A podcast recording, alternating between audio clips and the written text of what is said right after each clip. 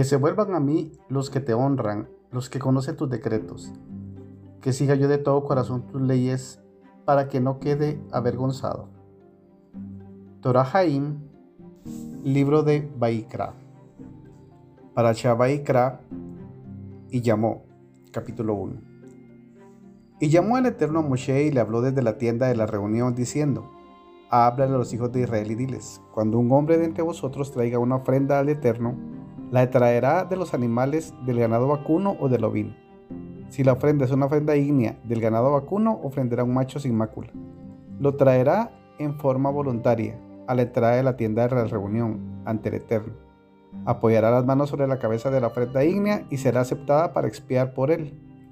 Sacrificará el toro ante el Eterno. Los hijos de Aarón, los sacerdotes, traerán la sangre y la arrojarán sobre el altar, en derredor en la entrada de la tienda de la reunión. Desollarán la ofrenda ígnea y lo trozarán. Los hijos de Aarón, el sacerdote, colocarán fuego sobre el altar y dispondrán la leña sobre el fuego. Los hijos de Aarón, los sacerdotes, dispondrán las partes, la cabeza y las grasas sobre la leña que está sobre el fuego del altar.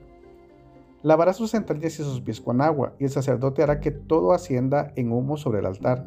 Es una ofrenda ígnea, ofrenda de fuego, un aroma agradable para el Eterno. Y si la ofrenda es del rebaño, ya sea de las ovejas o de las cabras, para una ofrenda ígnea ofrenderá un macho sin mácula.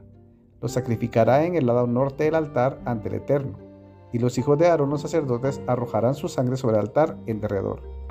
Lo trozará su cabeza y sus grasas. El sacerdote las dispondrá sobre la leña que está sobre el fuego que hay en el altar. Lavará sus entrañas y sus pies con agua, y el sacerdote lo acercará y hará que todo ascienda en humo sobre el altar es una ofrenda ígnea, una ofrenda de fuego, aroma agradable para el Eterno.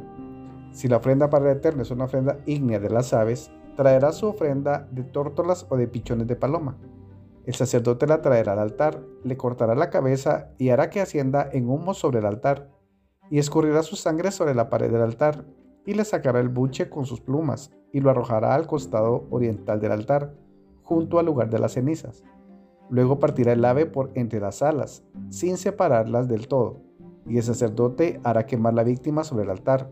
Sobre la leña que está en el fuego es una ofrenda ígnea, un aroma agradable para el Eterno.